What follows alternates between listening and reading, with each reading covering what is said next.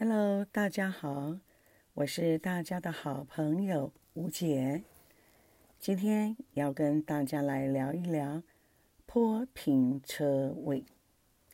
根据吴姐的观察，大约在台北市东区三千万以上的房子，现在呢，买家就会要求要有坡平车位。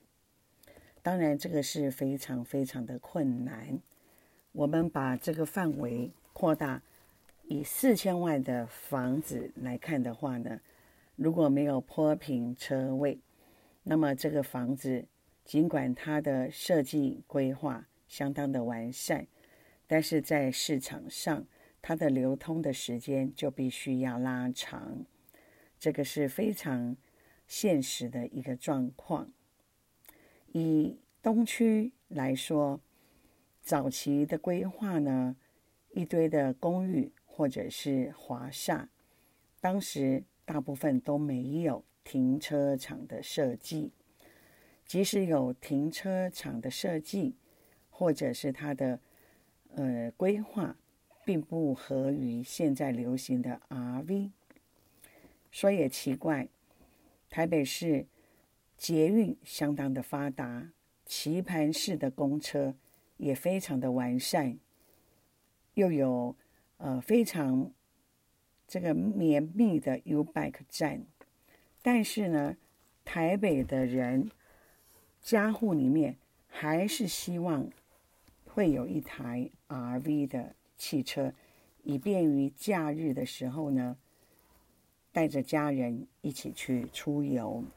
所以，这个已经是现在的一个趋势。以豪宅为例呢，一间豪宅一般会配备有三到四个坡平车位。以一个车位四百到五百万来看，四个车位就要两千万了，相当于一间普通公寓的价位。而豪宅呢？建商的说法是，两个车位给男主人、女主人自用，另外两个车位是给家里的访客所使用的，这样才有合乎豪宅的这个气势。而停车场的入口的设计也相当的讲究，最新的豪宅呢，甚至于要有两个出入口，这样呢比较能够隐秘，让豪宅主人的身份呢比较低调一点。现在呢，趁着疫情期间，大家都在家里面足不出户，这个时候呢，在家里面不妨大家。好好的来检讨一下现在居住的环境。第一，我是否会继续在这个房子里面居住十年、二十年，或是三十年呢？第二，我的房价是不是已经来到了三千万、四千万呢？我还，我这个房子有车位吗？如果有车位的话，是坡平的吗？第三。我未来是否有考虑换屋呢？在未来的十年、二十年、三十年之内，我有没有考虑要换屋呢？大家不妨把这三个问题写下来。那么，我们是不是应该要超前部署呢？